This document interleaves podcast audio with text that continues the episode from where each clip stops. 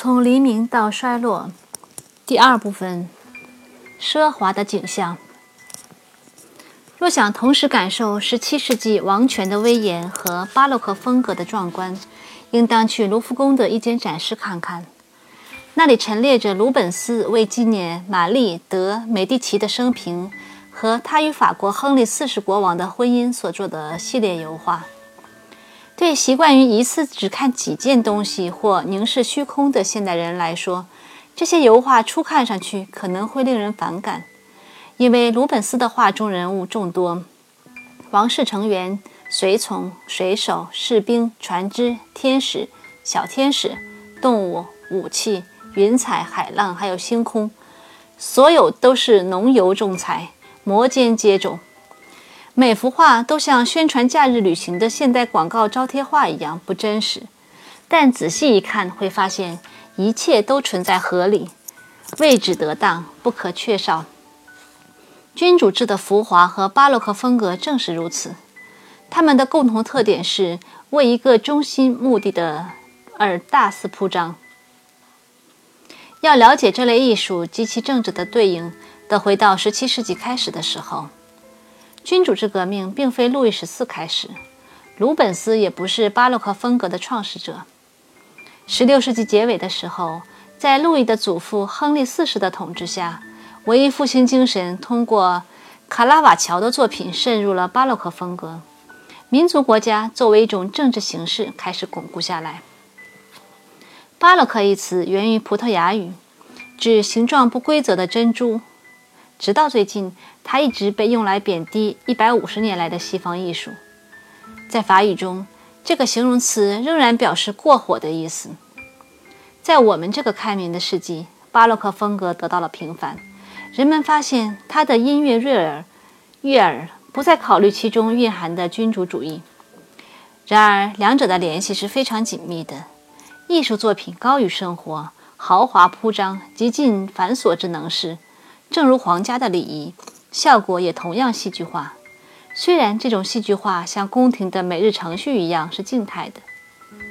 要明白这种艺术中规模这个要素，最好的方法是先从下面这位艺术家着眼：彼得·保罗·鲁本斯。他祖籍是弗拉芒人，父亲因信奉加尔文教派逃到德意志，他就出生在那里。父亲死后，年轻的彼得·保罗回到安特卫普就学。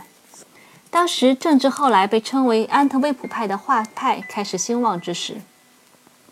他自孩童时期就显示出绘画的才能，但他母亲坚持让他给一位伯爵夫人做听差，他因此学会了宫廷中的礼仪做派。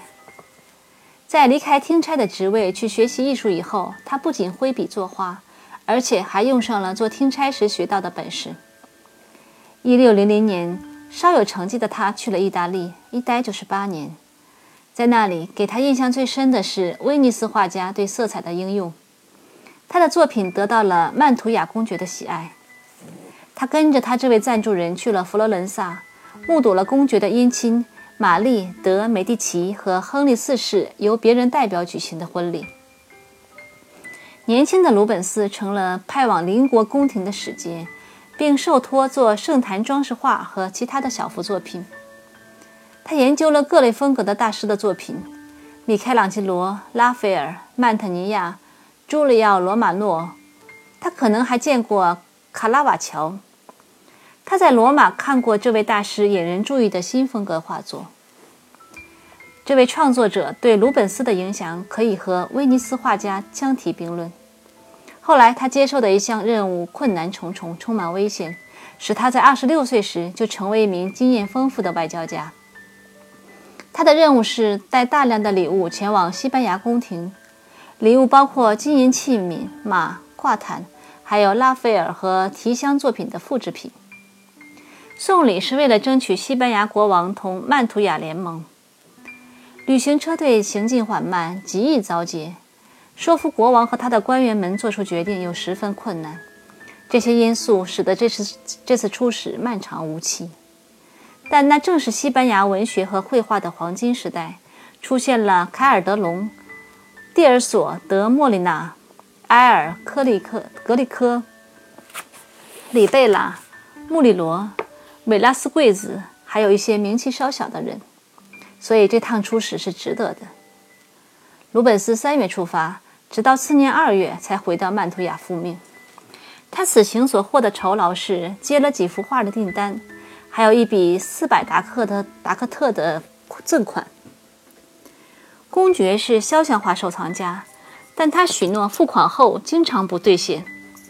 做艺术家的赞助人如果每次都真给钱，花费就太大了，也许就不会有那么多人要做赞助人了。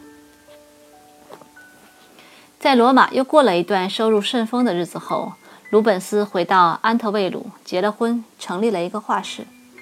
那时的画室包括学生和助手，他们有一定功底，可以画出大型作品初稿的一部分。大师先画出轮廓，然后指示助手下一步该怎么画。待立长的部分画完后，再施以点睛之笔，使作品成为杰作。这样的合作衍生于中世纪的行会制度。在18世纪晚期，由于个人主义的增强被抛弃。它的双重优点在于：一方面使年轻人得到严格的训练，另一方面给年纪已大、有些才能但不够天才的人提供就业机会。自19世纪以来，具有一定能力但比较平庸的艺术家，不是为产生更持久的作品做出坚实的贡献，而是把他们迅速成为明日黄花的作品销向大众。鲁本斯的画室从安德卫普以及法国、西班牙和英国的王室那里接到很多订单，不愁没有生意。王室常来订画，使得鲁本斯后来的生涯分为两部分。他作为艺术家，经常和国家元首打交道，结果变成了为避免战争的流动谈判家。西班牙驻荷兰总督丧偶的女大公。伊莎贝拉发现鲁本斯在西班牙和法国的关系是对他维持和平努力的有力帮助。鲁本斯身负机密使命，造访他位高权重的各位朋友。英国卷入冲突后，白金汉公爵也参与了这样的折冲，但倾向于弗拉芒的鲁本斯认为他站错了队。在西班牙。他见到了只有二十九岁却已成为宫廷画家的维拉斯贵兹，他们一见如故，非常投机。这可能是促使鲁本斯去意大利的一个因素。菲利普四世这位执拗的国王开始对他十分冷淡，但终于被他说服，请他为自己画五张像，其中一张是在马背上的。后来，整个王室的人一个接一个都要求画像。鲁本斯已经精疲力尽，思家心切。但还是无法脱身。国王交给他一项十分复杂的使命，要求他去巴黎、布鲁塞尔和伦敦。他在伦敦受到了查理一世的欢迎，度过了半年的时光。时间虽长，但不虚此行。鲁本斯惊讶于英国男女的美貌以及大量的美术作品。在这期间，他被封为贵族，授予爵位。最终，终于回家后，他就着手为。查理画白厅宴会厅的屋顶画。二十年后，国王就是在那座建筑前被处决的。鲁本斯再次结婚时，娶了位资产阶级的女儿。虽然朋友们劝他娶一位宫廷的女侍臣，只要是贵族就行，不过他担心自命不凡的虚荣，这贵族特有的毛病，会使他的贵族妻子看到他手拿画笔而脸红。订画单滚滚而来，在每张画的场景中，他妻子海伦娜都是主角。她的美丽是他灵感的源泉。后来，在法国发生了一次历时八个月的政治争斗，鲁本斯的皇家赞助人又要求他去效劳。还有一次在荷兰，那次这位艺术家受到了侮辱。鲁本斯给一位弗拉芒公爵写了一封庄重的信，解释他的一项举动。有人告诉这位公爵，只有与他同机的人才可使用信中的措辞。于是，这位公爵为了表现出他出身的高贵，给鲁本斯写了一封公开信作答。他在生命的最后八年中致力于两类作品。一类作品的代表是《升起十字架》，另一类的代表是《给维纳斯的献祭》。精心安排而非天然的繁茂，这就是鲁本斯的精神，也是巴洛克风格的主要特点。在他艺术生涯的后半期，鲁本斯的风格转向严肃的古典主义，这两种风格经常混合使用。凡尔赛宫就是一例，外表平板静穆，内部金碧辉煌。在这个漫长的世纪中，艺术家似乎分成两派，有的像佛梅尔和克劳德·洛兰，喜欢安静的室内场景或风景的题材；其他人如贝尔尼尼和提埃波罗，选择历史和神话题材的剧烈活动和人物，对这些题材的表现越来越准确。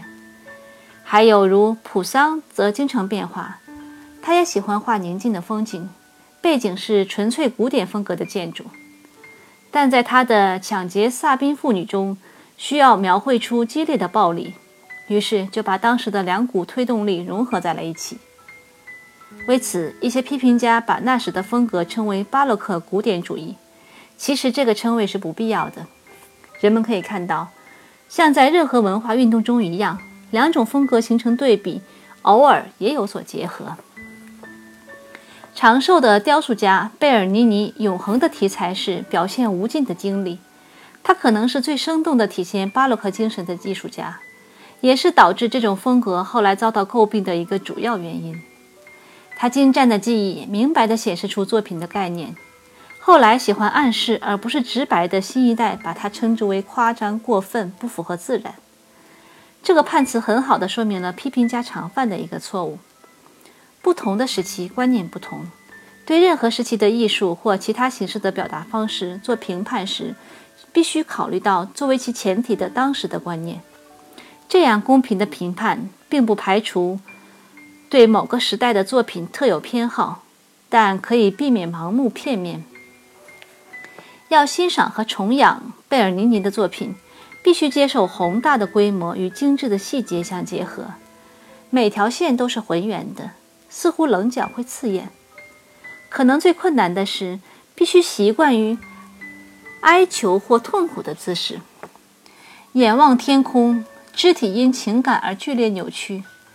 这种强烈的夸张告诉我们，任何时候，天上地下的一切事物都利害攸关。当时的悲剧表现的也是这个意思。自始至终，死亡和耻辱都随时会发生。没有日常的事来缓解这种紧张。生命由天意决定，或掌握在高居于王位之上、严厉无情的次神手中。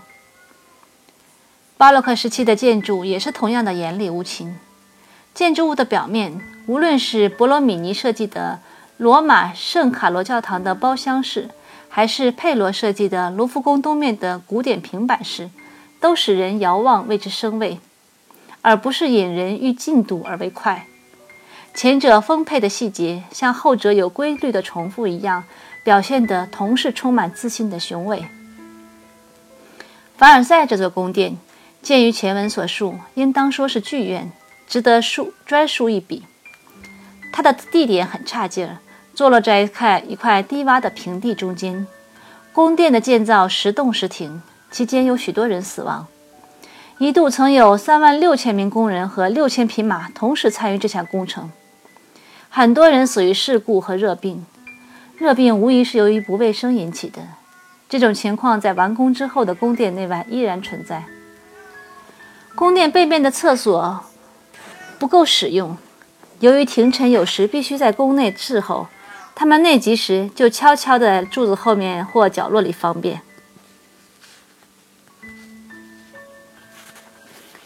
宫殿的规模必须巨大，不仅是为了君王的理想和君王的理想相匹配，而且也是为了容纳宫中的众多人口，包括仆人和艺人。宫殿长六百五十码，中间突出的部分是国王起居活动的地方，一侧为教堂和剧院，另一侧是国王宠幸的居室。宫前的花园绵延数英里，花园分两部分。较小较近的部分是一系列长方形的花园，里面遍布无数的雕像，包括男神、女神、仙女、人身鱼尾的海神以及其他古典题材的雕像。此外，还有水池和喷泉，它们也都有古典的名字。众多的喷泉打开时，造成水柱喷射倾洒而下的奇观，称为凡尔赛大喷泉。尽头是一条运河，构成视觉上的边界。为了供水，挖掘了一条巨大的水渠，安装了水泵，把水从远处的一条河中引来。陆军大臣卢瓦曾建议让他的军事工程师把厄尔河这条大河分流，以供凡尔赛宫和四英里外的马尔利的庭院使用。征服自然是巴洛克的一个要素。花园上方是一座约五十英尺高的宽阔平台，各处阶梯本身就像纪念碑一样雄伟。所有的雕塑都出于皮热、普拉耶、普拉迪耶、科塞沃克等大师之手。园林由另一位大师勒诺特尔设计，芒萨尔和阿杜安·芒萨尔共同负责宫廷的设计和装饰，包括邻近的大特里安努宫。宏大的建宫廷宫殿中有大厅、长廊和起居室，有著名的镜厅。路易十四喜欢用镜子做装饰，他创始了在壁炉架上装镜子的做法。那样使得房间看起来比实际的要大。有一个起居厅叫战争厅，里面的壁画描绘的都是战争的场景，表示着国王对于这一活动的喜好。与其相配的有和平厅，他在加冕时曾向人民许诺维持和平。宫殿整个内部装潢设计、木活、家具、天花板、吊灯，都由宫廷画师画家勒布朗负责。他的品味偏重于厚实重大，用黄金装饰。凡尔赛宫的建造和他二十年间的装修费用，据统计是当时的二点一四亿法郎。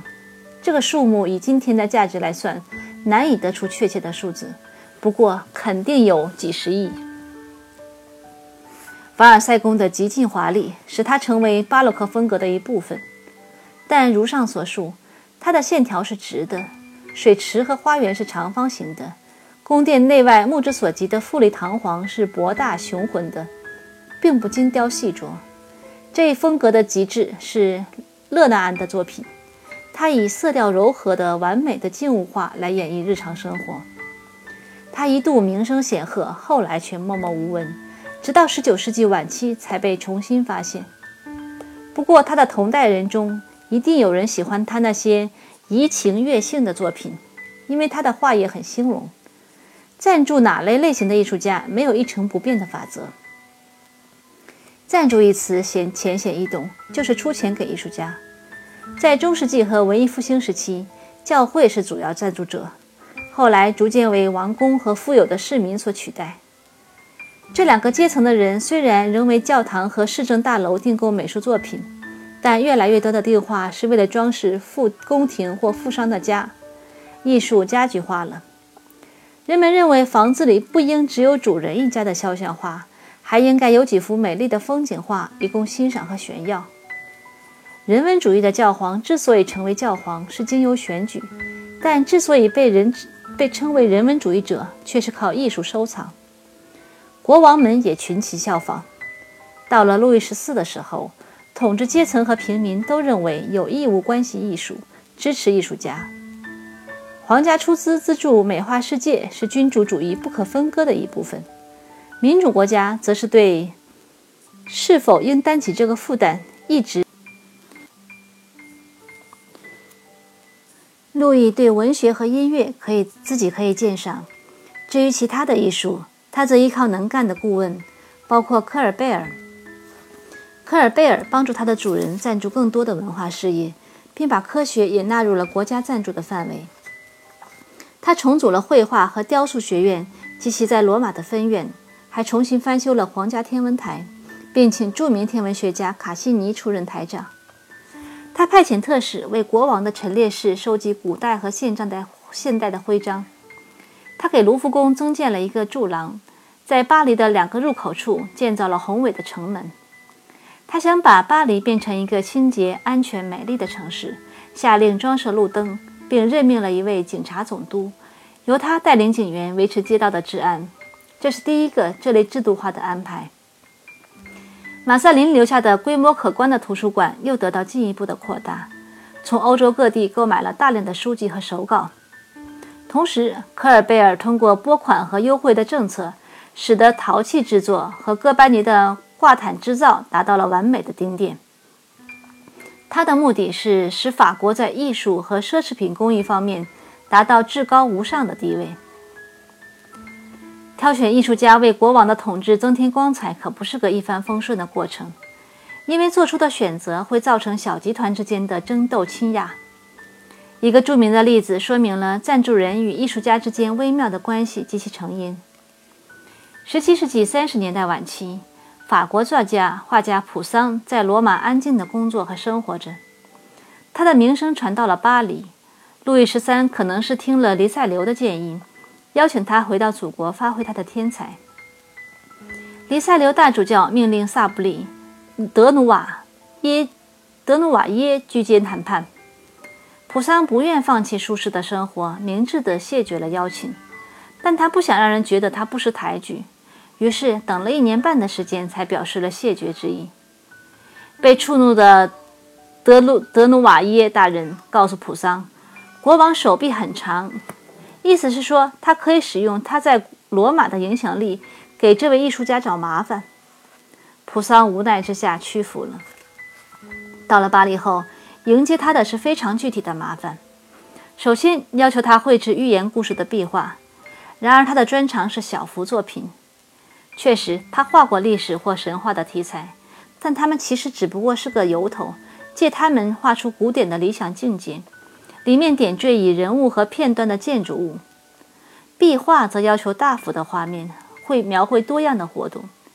接着要他装饰卢浮宫的一个画廊。虽然他从未做过建筑装饰，他努力绘制草图，但得不到片刻安宁。宫廷似乎想要他压倒在当地大受欢迎的画家鲁武埃。武埃周围的一帮人则给桑普桑设置了很多障碍，千方百计使他难堪，务求把这个从外国来的家伙赶走。几个月后，普桑不愿意再趟这趟浑水。借口家中妻子生病，回罗马去了。下任国王时，科尔贝尔招来了贝尔尼尼这位设计多面手。他根据要求绘制并提交了改建卢浮宫的规划图，来到巴黎。结果上边说那些规划图不都不合适，于是他亲临现场提出了第三稿、第四稿。最终他发现他的规划是不会得到实施的，于是愤而离去，回罗马去找更随和的赞助人。社会地位高的赞助人习惯于别人绝对服从，对艺术家也形同暴君。更有甚者，指挥权经常下放给男总管。在他看来，给艺术家拨款和给厨房买菜是一回事儿。事实是，赞助艺术是一个无法解决的问题，在这方面没有合理的规定。如何甄选有才能的艺术家？艺术家服从要求应到何种地步？应采取何种措施，防止通过耍手段来得到名利双收的赞助？对于这些问题没有答案。一片沉默中，可能会听到由合格人士委员会来决定这样的回答。对此可以反驳：别忘了和艺术家同类的克里斯多夫·哥伦布的痛苦经历。如果像目前这样依靠市场，艺术家就必须讨好购买者，作品要投其所好。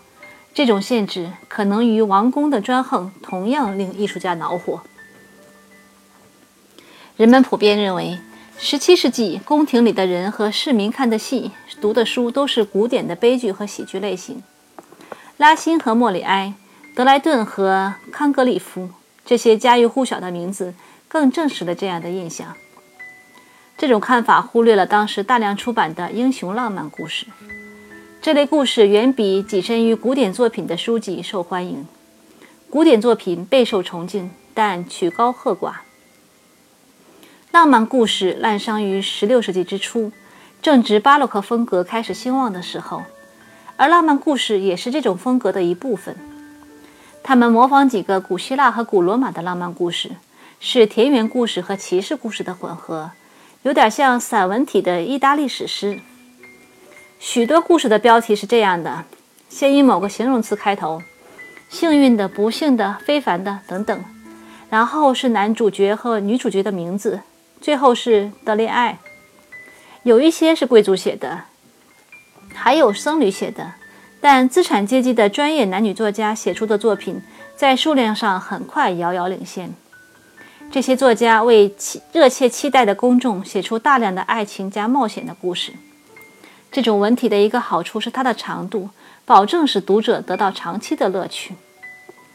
十七世纪中期最受珍爱的故事是马德琳·德·斯居代理的作品，有两部，各长达二十卷。他的短篇作品也有四到八卷。当然，这样的剧作不可能只是一个故事。而是一系列的故事，都和永恒的男主角或女主角的命运，或松散或巧妙地有所联系。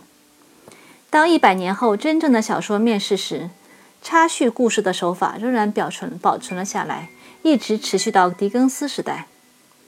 十七世纪这种文体有许多佳作，故事情节引人入胜，人物不管是否可信，反正能抓住读者的兴趣，还有关于道德和哲学的理性论述。最好的作家写得出符合真实生活场景和真实的激情。有的作家甚至用当时的丑闻做素材，所涉及的人物虽然在书中用的是假名字，但一看即知实际上是谁。几百年后回头去看，最可读的有奥诺雷·于尔菲的《阿斯特雷》和斯斯居里代斯居代里小姐的《克雷利亚》。当时虽然当时他最畅销的作品是《居鲁士大帝》，不过现在要欣赏这些作品得跳着看，因为一段段动人的故事之间插有乏味的长篇大论，这也是这类作品后来销声匿迹的主要原因。可能对于当时的读者来说，那些段落并不沉闷无聊。这里涉及文化的一个一般性规律，对大多数人来说。他们喜欢的艺术作品涉及一些共同的知识和感情，可能也包括过去艺术的一些内容。新老时代这方面内容的巧妙混合，使读者或观众的鉴赏力得到满足，感官得到愉悦。只要构成当时思想心态的各种因素不变，这样的艺术就会一直受欢迎。艺术的成功在于微小的细节，所以当时的人知道各个作家或画家、音乐家之间各不相同。虽然在后人的眼中，他们没什么区别。当然，大师的杰作也有许多这样的细节，但那些细节附属于一个全面的世界观。杰作中的细节只是手段，本身并不是目的。这样的作品在风俗习惯不可避免地发生了变化后，仍然有动人的力量。欧洲大陆的英雄浪漫故事，像英国德莱顿的英雄戏剧或西班牙。卡尔德隆的作品一样，表现了巴洛克风格对规模和繁复的向往。这些作品也有着深深的君主主义的烙印，如森严的等级、骑士风度这种当时追求异性的方式，以及不厌其烦的称颂之词和故事情节展开之前通常作为引言的信件的优雅措辞。这些都是凡尔赛宫墙反射出来的众多回声。但欣赏这个题材的读者并不只限于宫墙以内。为了跟上时髦，全城的人都必须阅读并谈论二十卷的传奇中最新出的一卷。德意志、英国和其他地方的市民和宫廷里的人也是一样，他们或者得学会法语以跟上最新的潮流，或者得阅读用他们自己的语言写成的类似小说。与这样庞大厚重的传奇文学相对要相对照的是精炼的17世纪法国悲剧。不过，应立即指出，这种新古典主义戏剧的编导和导演都是巴洛克式的。演员的服装前所未见，戴羽毛的帽子檐儿，帽子帽檐儿比人的身体还要宽大，衣服的褶皱层层叠叠，上面缀满亮晶晶的装饰，以便和帽子相配。要不是仿古的服饰，本来是力求简单。却半途落入繁复的潮旧。装扮或装扮成古代幽灵的演员，动作少，对白多，背景和台口极尽贝尔尼尼式的豪奢，飞金异彩、精雕细刻的镶板，上方有大片的云彩，有时云中还站立着各种神祗，对剧情的结局表现出明显的焦虑。这一切对观众来说都不显得虚假。伟大的题材需要大排场，这个理念是合理合情的。长可及肩的假发是巴洛克式的，戏服是日常服装的升华，正如所有的戏剧一样。剧中上演的是国王和王后的故事，演员必须装扮逼真。悲剧的题材取自罗马、希腊历史或神话，虽然并不企图做到语言或物质细节方面的准确无误。那时的戏剧还不特别讲究准确的地方色彩，剧作剧作家着重于美妙的诗句和对人类感情的分析。剧中角色很少，他们之间的冲突从一开始就明白地显现出来。随着角色间冲突的发展，表现对感情的分析。剧中时某些人的失败和死亡，其中蕴含着道德或政治的训诫。这里没有莎士比亚剧中那样的角色，也几乎没有实际的事件，只是经过深入研究的人的类型。诗人必须遵守十分严格的规定，三一律是金科玉律。关于声韵和音部的规定，则被奉为圭臬。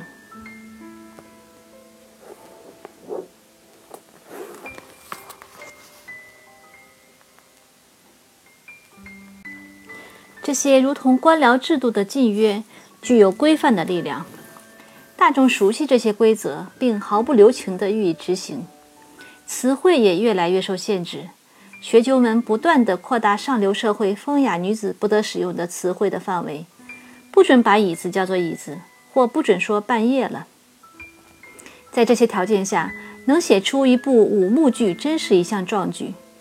然而，在新古典主义盛行的一百五十年间，从高乃伊到伏尔泰，作家们一次又一次地实现了这样的壮举。各种条条框框设置了重重障碍，使杰作难以产生。但是这些规则仍然雷打不动。这样的文学紧身衣是如何形成的呢？大约在路易十四出生的时候，皮埃尔·高乃伊部分的受到西班牙英雄戏剧的影响，导演了一部西班牙题材的戏《西德》。但他在剧中使用隆萨留下的十二音节的诗句，把形式和语言规范化了。这部作品引起了高度称赞，也遭到致了激烈的攻击。公众喜爱他骑士风度的情调、快速的结构和扎实的快速的节奏和扎实的结构，称他为第一部真正的法语悲剧。说他是真正的，是因为他符合古老的规则。批评者谴责这部戏，说他违背了古老的规则。戏中的英雄活了下来，并很有可能赢得本来与他为敌的女主角的芳心，因此不合常规。自诩为剧作家的黎塞留动员了一群学者，向法兰西学院控诉高乃伊的这些罪行。学院判定指控属实，但情有可原。高乃伊奋起为自己申辩，公众也起来支持他。他又继续写了许多作剧本，其中四部至今仍在演出，而且所有剧本都符合规则。这些剧本后来成为神圣不可侵犯的范文，虽然就一些小问题仍不时爆发愤怒的辩论。高乃伊年轻的同代人拉辛被认为达到了完美的顶点，因为他的作品语言纯正，情节紧凑，对心理动机的分析鞭辟入里。他的题材取自古代故事，这类题材因此而得名新古典主义悲剧。不过实质还是巴洛克式的，五幕的结构，统一的音部，没有音乐舞蹈，这些都全然不同于希腊悲剧的模式。被痛苦折磨的心灵，长篇的论述和自我分析，这些同优雅的措辞和在用语和音韵的严格限制内诗句的微妙魅力一样。与巴赫和贝尔尼尼的丰富的细节和精湛的技艺有异曲同工之妙。也正是这些因素，使得拉辛这类作家的作品难以为今天的观众所理解。事先未做准备的观众大致可以看得懂情节，但是像莎士比亚的戏剧一样，其中表达的错综复杂的思想细致非常，只听演员在台上念念白，根本无法充分了解。而且，我们现在的句法比起那时来，就像寓言一样简，就像童言一样简单。拉辛最有力的悲剧《菲德拉》上演时，观众报以一片嘘声，把演员赶下舞台。从那以后，这位诗人发誓再不写剧本。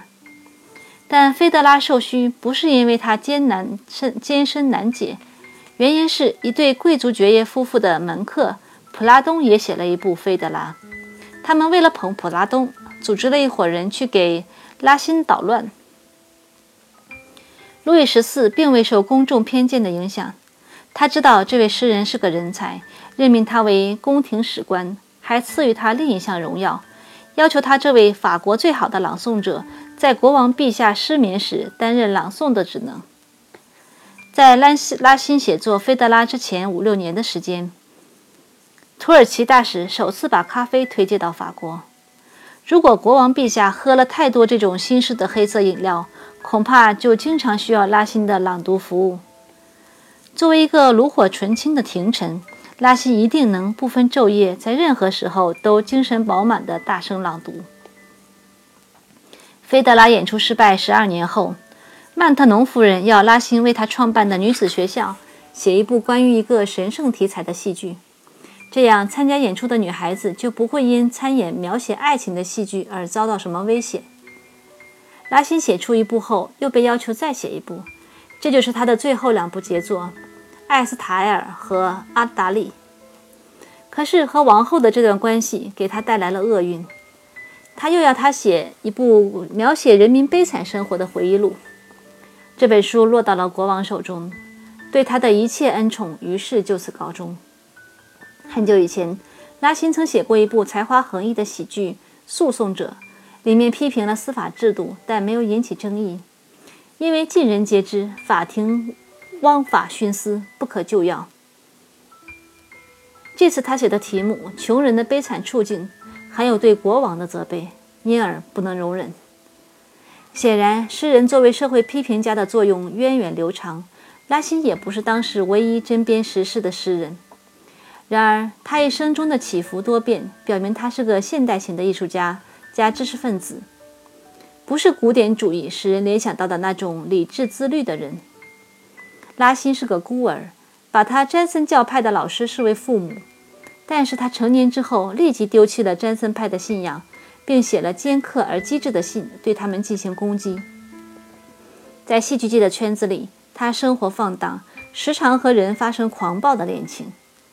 他的剧本前言隐秘地显示出自己天才的一种。对自己天才的一种傲慢的自觉，在菲德拉公开受的公受到公开侮辱后，他愤怒和高傲的从此封笔。这种反应正符合他的个性。